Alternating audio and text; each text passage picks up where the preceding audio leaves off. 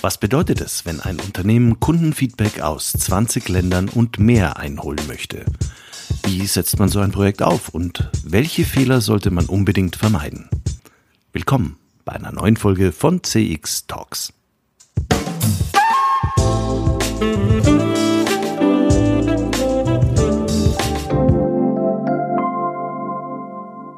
Hallo und herzlich willkommen zu einer neuen Folge von CX Talks.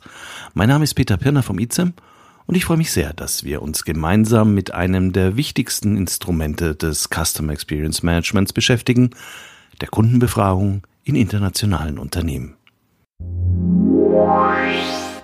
CX Talks wird diesen Monat unterstützt von FIR, einem führenden Technologieanbieter für Cloud Contact Center in der Dachregion. Vier entwickelt und betreibt KI-gestützte Software für begeisternde Kundenerlebnisse entlang der gesamten Customer Journey. Mit vier wird Kundenkommunikation erfolgreich für euch und für eure Kunden. Die einzigartige Kombination aus künstlicher und menschlicher Intelligenz hebt euren Service auf ein neues Kompetenzlevel. So seid ihr stets mit euren Kunden verbunden. Mehr Informationen zu 4 findest du auf der Website www.4.ai und auf der Sponsorenseite von CX Talks. Ich selbst habe für zwei große Automobilhersteller internationale Kundenzufriedenheitsprogramme ausgerollt. Es wurde in Stichproben telefoniert, die technische Plattform war sehr individuell programmiert und die Organisationen, insbesondere die IT-Abteilungen, relativ unvorbereitet auf die neuen Anforderungen. Mit dem Übergang zu überwiegend online erhobenem Feedback wurde vieles kostengünstiger und damit attraktiver für Unternehmen, die sich als klassische Follower oder Late Adapters mit dem Thema beschäftigten. Integrierte Plattformen wie InMoment, Medallia oder Qualtrics erleichterten den technischen Teil des Rollouts beträchtlich. Projekte konnten an dieser Stelle deutlich schneller abgeschlossen werden, weil zum Teil auch wichtige Schnittstellen zu internen Systemen und Kundendaten bereits vorhanden und datenschutzrechtlich abgesichert waren. Die technischen Tools und das darauf basierende Projektmanagement haben in den letzten fünf Jahren einen enormen Sprung nach vorne gemacht. Was gleich blieb? Auch heute noch bewegt ein umfassendes Kundenfeedback-System jede Organisation aus ihrer Komfortzone. Das gilt umso mehr, wenn das Unternehmen in vielen verschiedenen Ländern aktiv ist und deshalb kulturelle Unterschiede bei der Befragung, aber noch viel wichtiger beim Projekt- und Prozessmanagement berücksichtigt werden müssen. In der heutigen Sendung wollen wir diese Fragen aufarbeiten.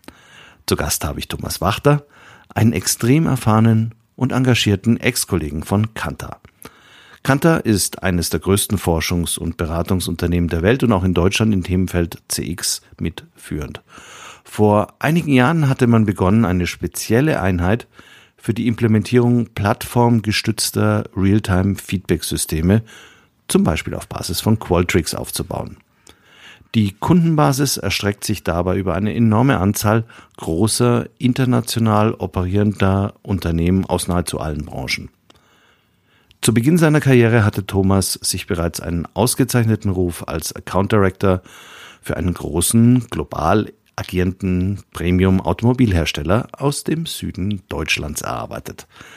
Sein Themenfeld damals Marke und Kommunikation. Wir hatten deshalb viele Jahre intensive Diskussionen, was spannender ist. CX oder Brandmanagement und welche Disziplin den Geschäftserfolg mehr beeinflusst. Heute hat er die fachliche Seite gewechselt und nochmal an Erfahrungen zugelegt. Und ich freue mich besonders, Thomas Wachter als Senior Director CX bei CX Talks begrüßen zu dürfen.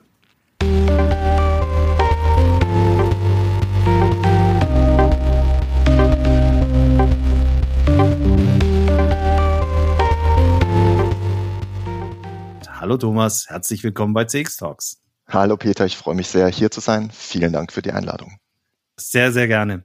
Thomas, du warst ja sehr, sehr viele Jahre sehr erfolgreich als Senior Director in der klassischen Markenforschung und Markenstrategieberatung für Kanter unterwegs, um dann vor einigen Jahren deinen Schwerpunkt zu wechseln auf internationale Customer Experience Management Programme, die Kanter für Kunden aufbaut. Wie kam das und wie passt das für dich zusammen? Das passt für mich eigentlich ganz hervorragend zusammen. Ähm, ich habe, also ich bin insgesamt in den Job gekommen, weil ich eine wahnsinnige Affinität zu Daten habe. Also ich mag es einfach mit Zahlen zu arbeiten und ich kommuniziere gern. Also ich quatsch ganz gerne und ich rede ganz gerne und das passt da irgendwie in dem Job auch gut zusammen. Und ich finde, Marke und CX sind ehrlich gesagt für mich so zwei Seiten einer Medaille. Also das eine geht eigentlich nicht ohne das andere. Weil als Marke willst du ja für was stehen. Ne? Du willst, ähm, hast ja einen Purpose, äh, ideal theoretisch, und du willst für bestimmte Dinge einfach stehen, du willst dich abheben von anderen, ähm, du willst im Awareness, im Funnel ganz weit vorne sein. Und das heißt, die Marke bildet für mich immer das theoretische Konstrukt und in der konkreten Experience musst du dieses Markenversprechen dann ja umsetzen. Ja, und das heißt, früher so in der Markenforschung, da haben wir halt dieses theoretische Konstrukt sehr häufig beachtet und gesagt, dahin entwickelt sich die Marke und so sollte die als Marke insgesamt auftreten. Und in CX kannst du es halt dann wirklich überprüfen am jeweiligen Ereignis, am jeweiligen Touchpoint und kannst es super stark auch runterbrechen, dann auf die Einzelebene und schauen, passt es, was die Marke verspricht, eigentlich mit dem, was die Marke dann auch liefert. Ja, und wie musste das alles zusammen entwickeln. Und insofern war das für mich dann ehrlich gesagt eine super schöne inhaltliche Weiterentwicklung, ich sag mal vom Theoretischen quasi ins Praktische rüber zu wechseln. Wir wollen uns heute ja gerade mit den großen internationalen CX-Programmen beschäftigen. Und das ist bestimmt nicht auch in jeder äh, Industrie gleich bedeutsam. In welchen Industrien glaubst du denn, sind die Unternehmen aktuell besonders aktiv oder was habt ihr da für Erfahrungen gemacht? Also tatsächlich sind derzeit vor allem natürlich Automotive, Banken, ähm, das sind so die klassischen Player Telekommunikation, die halt wirklich ganz, ganz international auch ausgerichtet sind. Das sind die Player, wo die Programme jetzt schon am Laufen sind. Ähm, was wir jetzt aber verstärkt sehen, tatsächlich so in den letzten, ich sag mal, ein, zwei Jahren, ist auch der Bereich B2B, ähm, dass die deutlich mehr in diese Programme reinkommen, was irgendwie so von der Wachstumskurve, glaube ich, auch ganz verständlich ist, dass, sagen wir mal, das Thema Kunden und Kundenerlebnis da noch nicht so weit oben auf der Agenda stand und jetzt aber zunehmend auch gespielt wird. Und ähm, ich glaube, was noch kommen wird in den nächsten Jahren, ist durch die neuen Möglichkeiten, die Direct-to-Consumer, also Direktvertrieb bietet, dass viele Unternehmen, die heute noch gar nicht in dem Bereich eigentlich wissen, wer ihre Kunden sind, in die Bereiche auch stärker reingehen werden. Also wenn du mal in den klassischen Konsumgütern überlegst, die kennen ja heute ihre Kunden noch ganz selten. Ja, wenn du Haribo im, im Supermarkt kaufst, dann weiß Haribo halt nicht, wer du bist. Und über Direktvertrieb und Digitalisierung, glaube ich, kommen da ganz, ganz neue Optionen. Und deswegen glaube ich, dass wir noch eine große CX-Welle ähm, dort in Unternehmen sehen werden, die heute noch gar nicht präsent sind. Und wenn du jetzt so an die wichtigsten Programme, die ihr in den letzten Jahren äh, umgesetzt habt, denkt. Wie kann man sich das vorstellen? Weil ich denke, für jemanden, der jetzt nicht aus der Branche kommt, ist das schwer vorstellbar. Was ist jetzt eine, mhm. eine Kundenbefragung? Kann ganz klein sein, aber was sind denn so typische Rahmendaten eines großen internationalen Programmes? Mhm.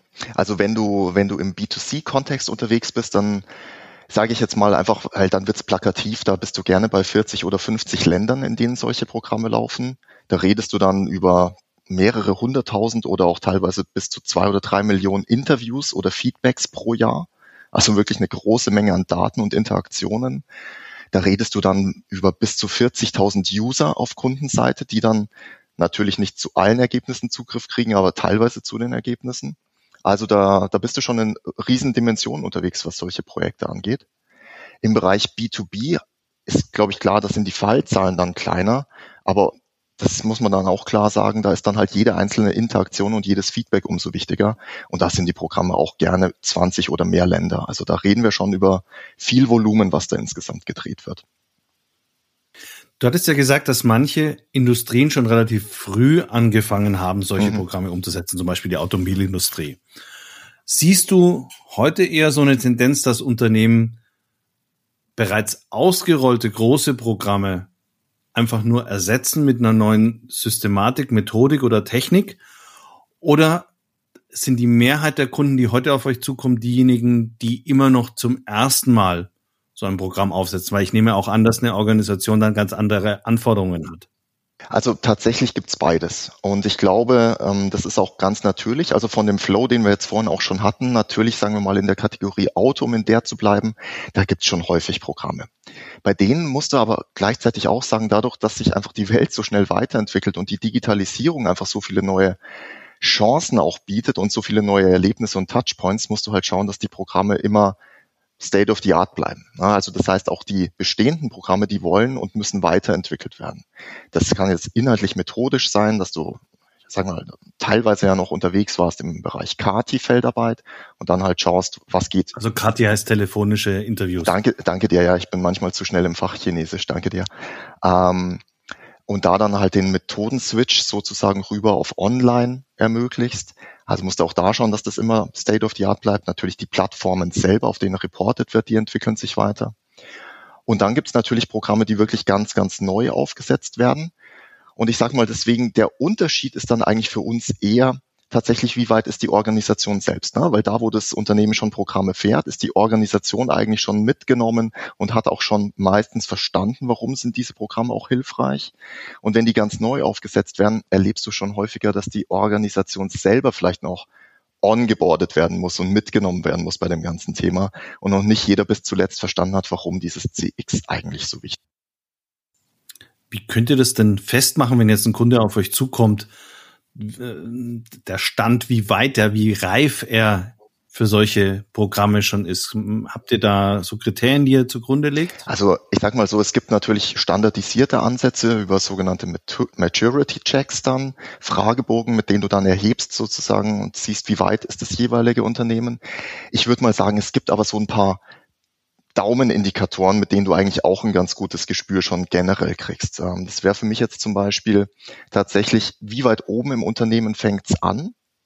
Ähm, steht der CEO hinter dem ganzen Thema und pusht der das? Oder also ein C-Level Buy-in ist wahnsinnig hilfreich, einfach um dann später in der Organisation auch weiterzukommen. Gibt's wirklich auch Ressourcen, die eingeplant sind unternehmensseitig für das Thema CX, also ein CX-Manager unternehmensseitig? Sind IT-Ressourcen vorgesehen, weil das ist auch häufig so ein Bottleneck, das wir potenziell sehen in Unternehmen, wenn dann eigentlich nur theoretisch was geplant ist und dann gar keine IT-Kapazitäten vorhanden sind, weil das brauchst du immer unternehmensseitig tatsächlich. Ähm, Gibt es klare CX-Ziele? Also weißt du, wohin du mit dem Programm willst oder musst du dir das auf der grünen Wiese eigentlich noch alles erarbeiten? Das sind so ein paar Indikatoren tatsächlich und ähm, was würde ich noch sagen? Ja, tatsächlich, also wenn die Sachen gegeben sind, dann merkst du schon, das Unternehmen ist eigentlich schon relativ weit in der CX-Organisation und die Kommunikation, die begleitende Kommunikation, wenn die vom Unternehmen selber auch gepflegt wird und die Ziele einfach auch klar in die Organisation reingegeben werden. Ich würde sagen, das sind alles Dinge, die sind sehr hilfreich. Das ist dann häufig auch so, dass Strategieberater dieses Thema, gerade Bain oder McKinsey hat es ja mittlerweile sich ganz groß auf die Fahne geschrieben, die man ursprünglich in dem Bereich gar nicht vermutet hatte.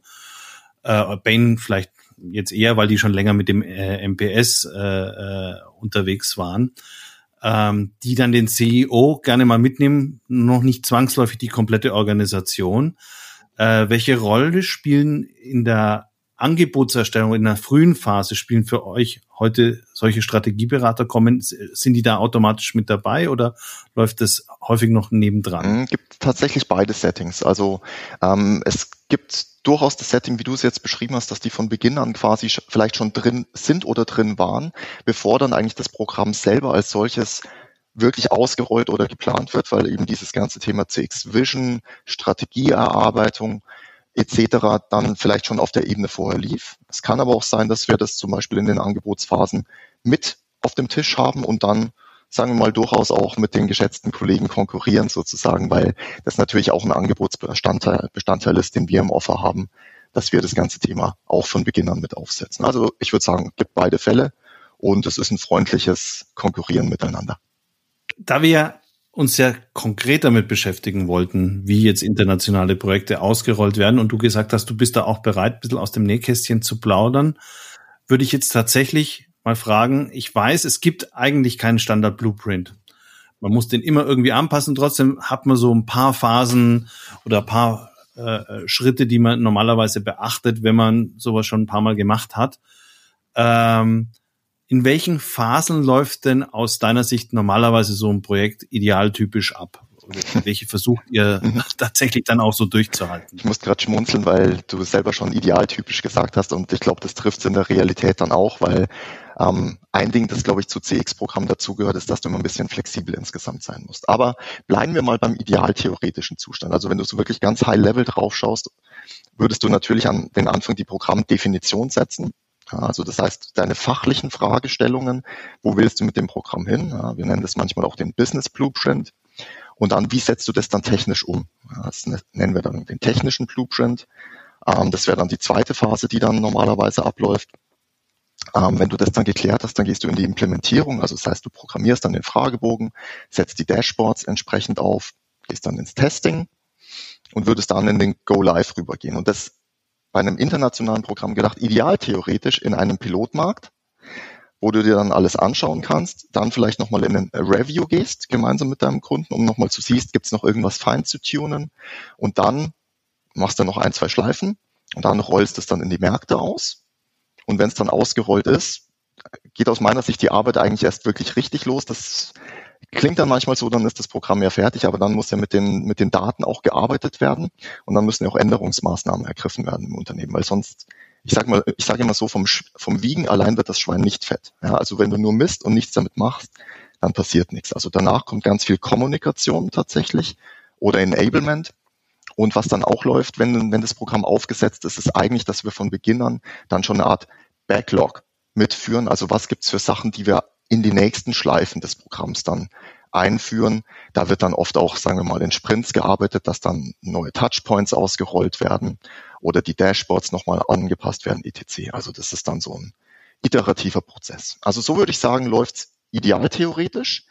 In der Praxis hast du häufig, dass das Thema Pilotmarkt und weitere Märkte sehr eng aneinander getaktet sind und sagen wir mal, dieser Abstand, den ich jetzt vorhin skizziert habe, nicht ganz so ausgeprägt ist. Und dann wird es halt ein bisschen hektischer manchmal und dann muss natürlich in der Programmsteuerung gut unterwegs sein. Und dann ist das Pilotland einfach das Land, das am ersten bereit war, äh, beglückt zu werden mit dem neuen Programm. Oder was, was ist ein, was ist ein gutes, was ist ein gutes Kriterium für, was ist ein gutes Pilotland, so gesehen? Also ich würde immer sagen, ein Pilotland sollte die wirtschaftliche Bedeutung auf jeden Fall haben, relevant genug zu sein. Also ähm, du würdest immer ein Pilotland nehmen, das auch wirklich, sagen wir mal, genug Use Cases dann auch bietet und genug Kundeninteraktionen auch hat und eine wirtschaftliche Bedeutung für das Programm insgesamt aufweist. Das Pilotland sollte idealerweise schon relativ weit im Onboarding sein, also verstanden haben, warum CX auch gut ist, weil du willst mit dem Pilotmarkt ja auch als Organisation dann positiv Beispiele auch senden können und dann auch Erfolgsbeispiele an weitere Länder eigentlich ähm, durchgeben können. Deswegen sagen wir mal, also die sollten schon auf der Reise CX ein Stück weiter sein. Aus meiner Sicht hilft es schon auch, wenn das, wenn die CRM-Systeme in dem Markt nicht zu komplex und nicht zu diffus sind, weil es gibt in vielen Organisationen, also so kenne ich das zumindest aus vielen unserer Projekte, unterschiedlichste CRM-Systeme und das heißt, die Datenanbindung und Datenübergabe kann mal komplexer und mal leichter sein. Es ist schön, wenn das erste Land nicht gleich eins der komplexesten ist, weil dann dauert es halt meistens auch wieder länger.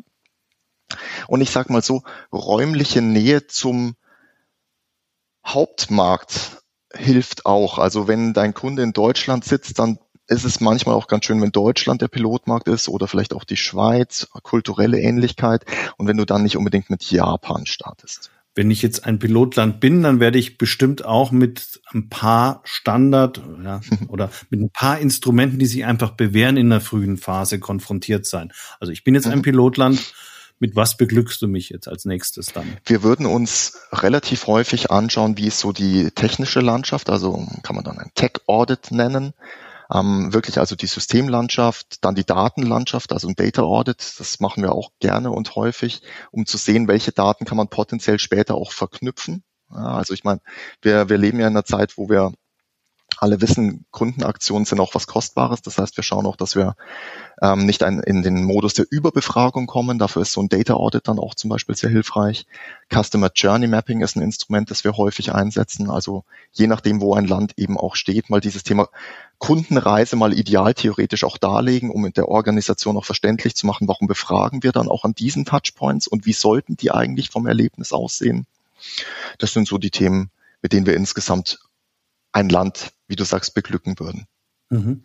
Und für so ein Projekt, wie setzt ihr da die, die Leitungsfunktion oder die Governance-Struktur auf, weil, also jetzt mhm. projektbezogen, nicht der Customer Experience Manager in der Organisation, aber wie, wie baut man sich am besten eine Projektstruktur, die dann auch krisensicher ist beim Rollout? Ja, also das ist ein ganz wichtiges Thema tatsächlich zu Beginn, dass da alle Stakeholder, die in dem Projekt später eine Relevanz haben, mit einbezogen werden und mitgedacht werden. Ähm, das war auch eins der Themen, die ich vorhin meinte, mit man muss am Anfang immer gucken, wie sind die Ressourcen auf Unternehmensseite auch geplant, weil da braucht es halt viele Player, die dann am Ende auch mitmachen.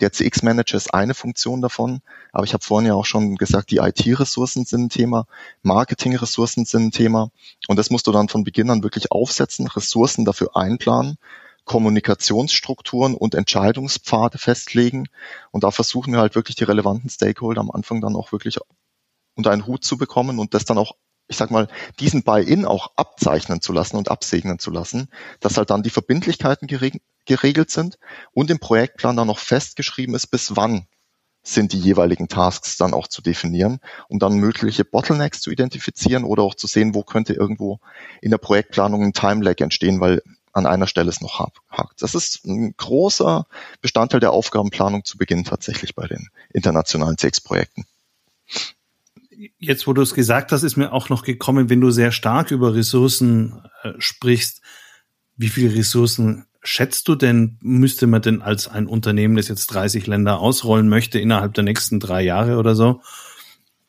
wie viel IT-Ressourcen an FTEs muss der denn einplanen oder am Marketing? Hm. Also auch da würde ich sagen, kommt natürlich ganz stark darauf an, wie zentral oder dezentral die Organisation ist, weil gerade bei den IT-Ressourcen um mal mit denen anzufangen, brauchst du dann häufig natürlich auch die in den jeweiligen Märkten. Ja, Stichwort dezentrale CRM-Systeme. Wenn du jetzt mal in der, in der Zentrale selber bist, also was natürlich toll ist, ideal theoretisch, wenn du wirklich einen CX-Manager hast, der die Programmverantwortung hat und der dann eigentlich auch dieses Thema zentral verantwortet. Ich würde mal sagen, so 0,3 FTE in der, in der Marketingfunktion mit Sicherheit, 0,3 sicherlich in der IT-Funktion in der Zentrale und dann noch kleinere Häppchen natürlich auch, also musst ja auch denken, Datenschutz ist auch immer ein wichtiges Thema, also auch von da brauchst du Ressourcen.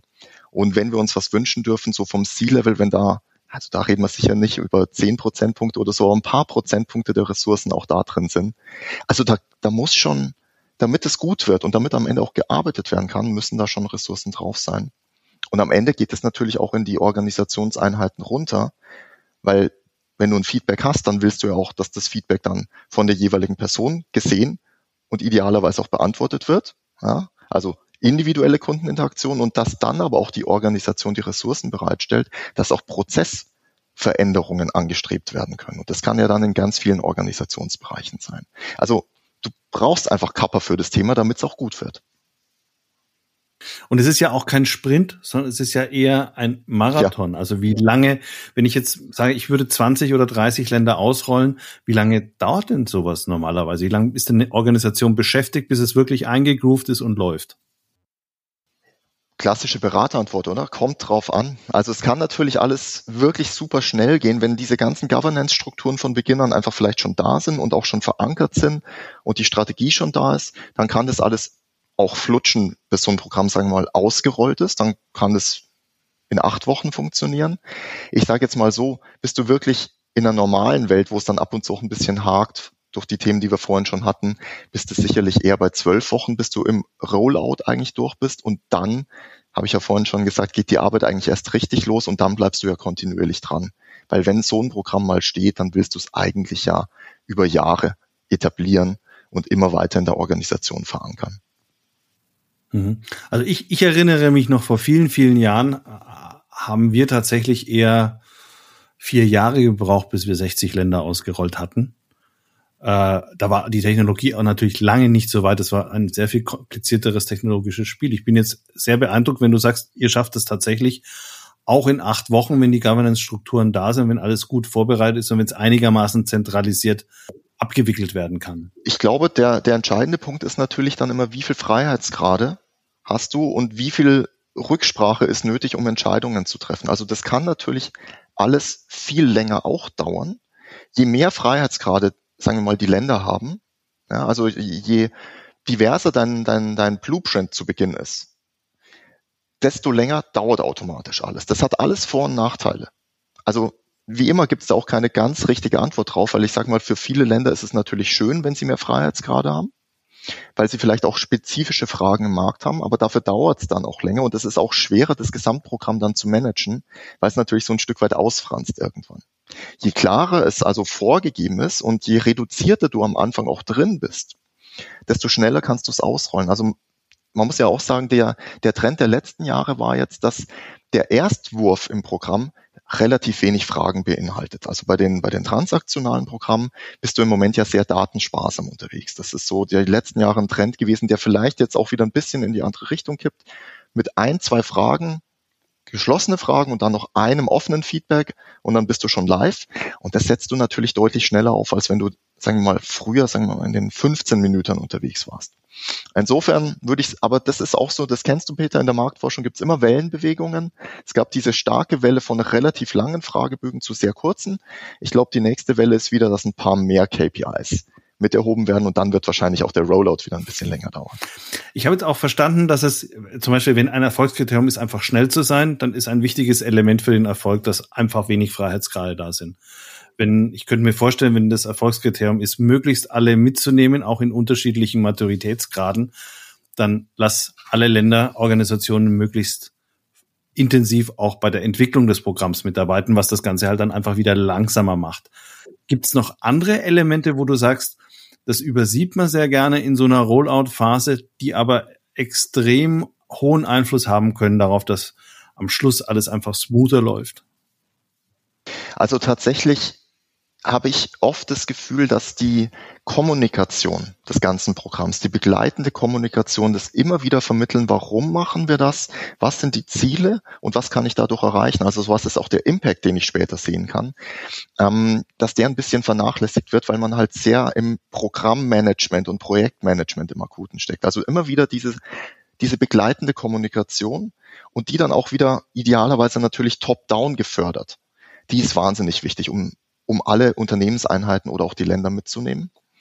Und was auch aus meiner Sicht ganz, ganz wichtig ist, ist so der, man könnte jetzt sagen, der Begriff Training oder Enablement. Das heißt, wenn das Ding dann ausgerollt ist, ja, und dann sitzt du als, als User dann vor deinem Dashboard und da kommt dann Feedback rein.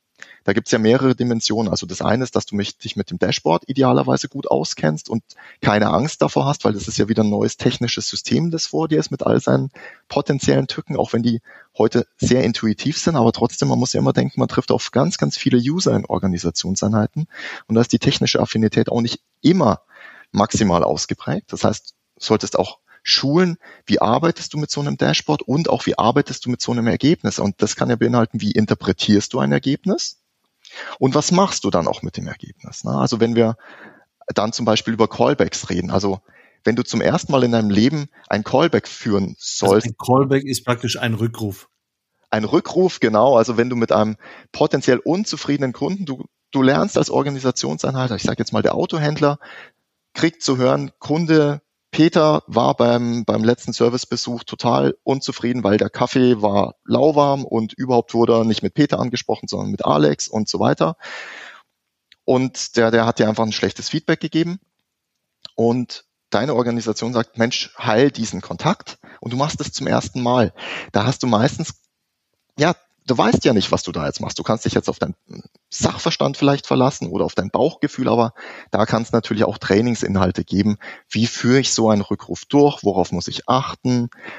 Dass ich selber nicht emotional werde, dass ich nochmal ein bisschen das spiegel und so weiter. Also da gibt es natürlich auch Instrumente für, aber die sind wahnsinnig wichtig, dass das dann auch zu einem Erfolg führt und man dann auch keine Angst vor solchen Themen hat.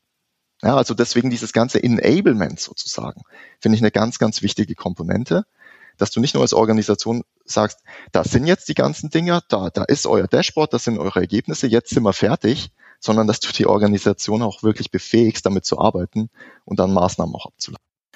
Hast du vielleicht auch so ein Beispiel, wenn es, also wenn es mal so grandios daneben gelaufen ist in einem Rollout? Was, äh, was ist so eine Situation, die, die einfach auch passieren kann? Aber gibt es so ein Beispiel, wo du sagst, da habe ich echt persönlich viel draus gelernt und das passiert mir nicht mehr? Aber damals habe ich es einfach nicht gesehen.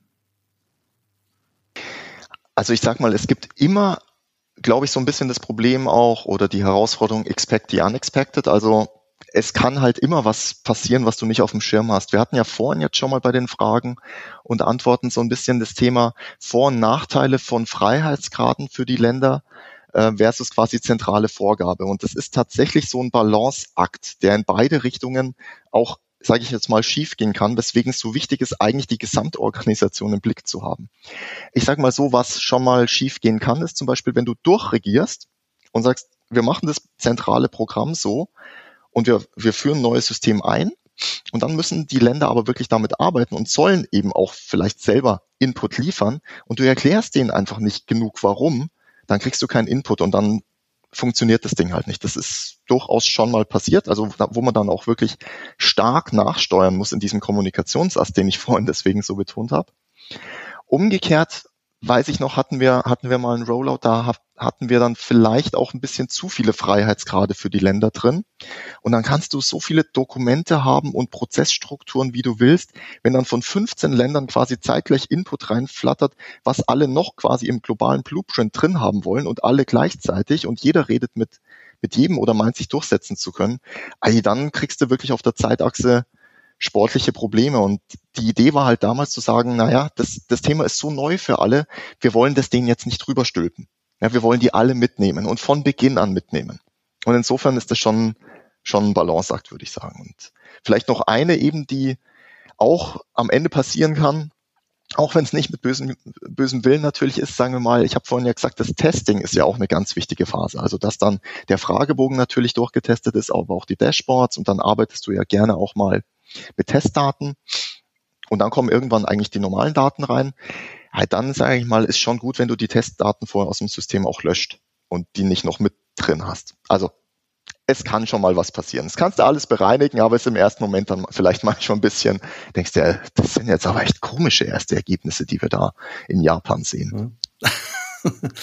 Du hast ja über die Jahre ganz eine ganze Reihe von Unternehmen begleitet und wenn du dir äh, äh dann in der großen Altersweisheit dann anschaust, was diese CX-Programme dann tatsächlich mit den jeweiligen Organisationen gemacht haben, hast du bestimmte Dinge gesehen, wo du sagst, das ist jetzt wirklich auffallend, das ist gut gelaufen oder damit tun die sich immer noch schwer? Was sind so, was sind so klassische Effekte, die so ein Programm hat auf ein Unternehmen? Im Guten wie im vielleicht auch nicht ganz so Guten? Also tatsächlich ist es so, dass wir in den Unternehmen oder in den Unternehmenseinheiten oder Ländern, die mit den Ergebnissen arbeiten, sehen wir über die Zeit dann wirklich einfach auch Verbesserungen. Und Verbesserungen können natürlich sein in den KPIs, also den Dimensionen, die du erhebst selbst, ja, dass wir sehen einfach, dass die Zufriedenheitswerte zum Beispiel steigern oder Prozessdefekte weniger werden. Wir sehen es dann auch in den Unternehmensergebnissen, also in den Unternehmensdaten, wenn wir die zusammenlegen, dass sich die Loyalität verbessert, dass der Churn runtergeht. Aber das geht immer damit einher, ob die Unternehmen es eben schaffen, auch diese Prozessveränderungen dann auch wirklich einzuleiten. Ähm, es gibt Unternehmen, da hat man manchmal das Gefühl, dass Programme, zumindest in manchen Einheiten laufen, damit einfach ein Programm läuft, dann tut sich halt weniger und das wird dann halt natürlich für das Projekt selber irgendwann gefährlich, aber ehrlich gesagt, natürlich ist dann auch die eigentliche Idee ähm, der CX-Befragung auch verfehlt, weil, wie gesagt, das war das, was ich vorhin meinte, du musst ja immer bereit sein, als Orga das dann auch wirklich mitzunehmen. Was wir, was wir auch sehen, ist, dass tatsächlich am Anfang teilweise so ein bisschen Angst oder Barrieren bestehen vor so Themen wie den Callbacks, wie ich vorhin auch gesagt habe. Mm, und dass das über die Zeit aber auch besser wird. Ne? Wie, wie so vieles im Leben, wenn du es öfter gemacht hast, dann lernst du es und wenn du es lernst, wirst du besser und dann freust du dich auch, so Sachen machen zu dürfen. Und was ich häufig auch sehe und was ich schön finde, ist, dass Unternehmen am Anfang fokussieren die sehr aufs negative Feedback und sagen, die negativen Sachen, die wollen wir heilen.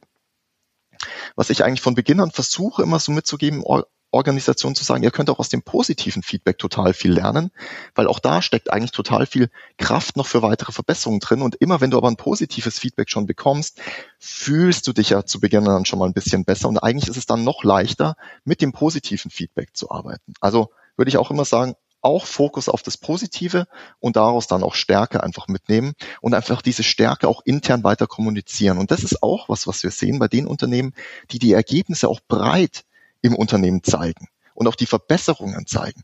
Das, das freut dich dann so richtig als Organisation. Also wenn du das dann auch wirklich siehst, du verbesserst dich da, das ist auch ein Gefühl der Stärke, die du dadurch ableitest, weil du siehst ja, dein Kunde wird im Laufe der Zeit einfach glücklicher mit dem, was du tust. Und da kannst du auch viel, viel Mehrwert für dich persönlich dann draus ziehen. Und wenn du jetzt heute dir anschaust, was wohl in fünf Jahren bei den CX-Kundenfeedback-Systemen wohl realisiert werden wird, das hat sich ja verändert, auch über die Jahre, wie du auch gesagt hast, die Fragebogen werden vielleicht länger. Was könntest du dir vorstellen, ist tatsächlich fundamental anders in fünf Jahren im Vergleich zu heute?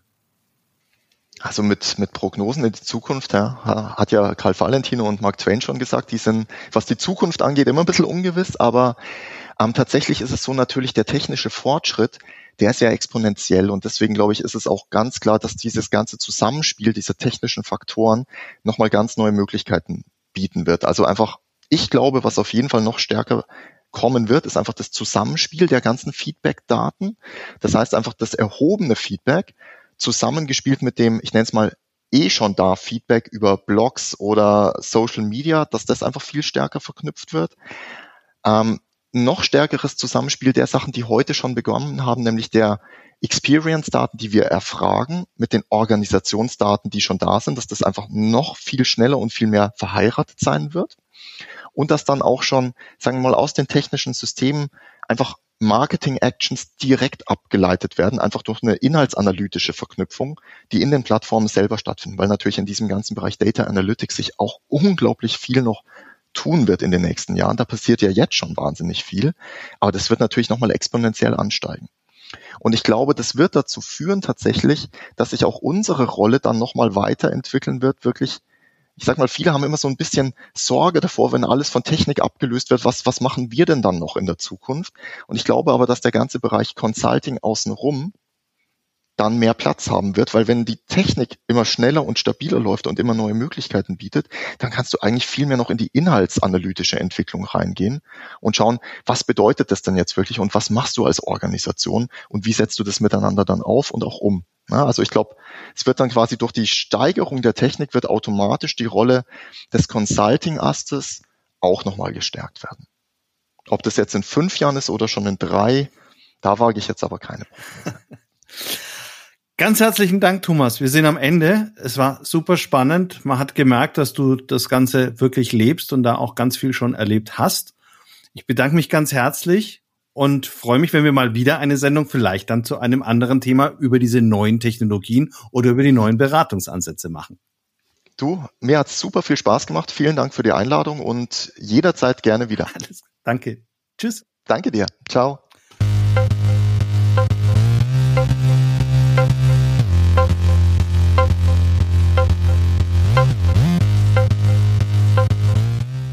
Thomas Wachter, Senior Director CX bei Kanta, einem der weltweit führenden Unternehmen für Data Science, Insights und Beratung.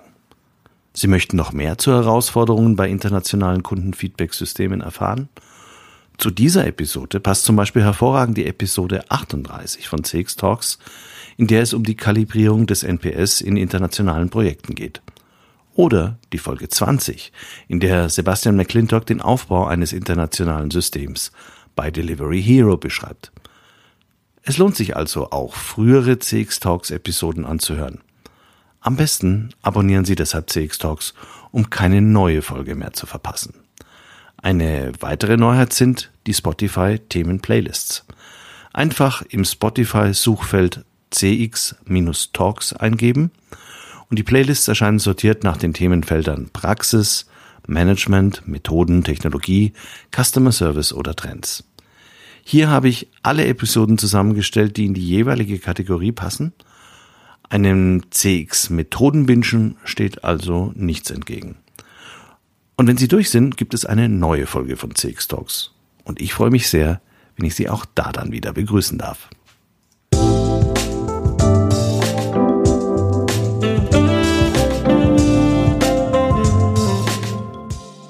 Das war CX Talks, der deutschsprachige Podcast für Customer Experience Management. Abonnieren Sie uns auf Apple, Spotify oder Google Podcast. Empfehlen Sie uns weiter oder helfen Sie mit einer positiven Bewertung. Mehr Infos gibt es auf www.cx-talks.com und im Newsletter des ICEM.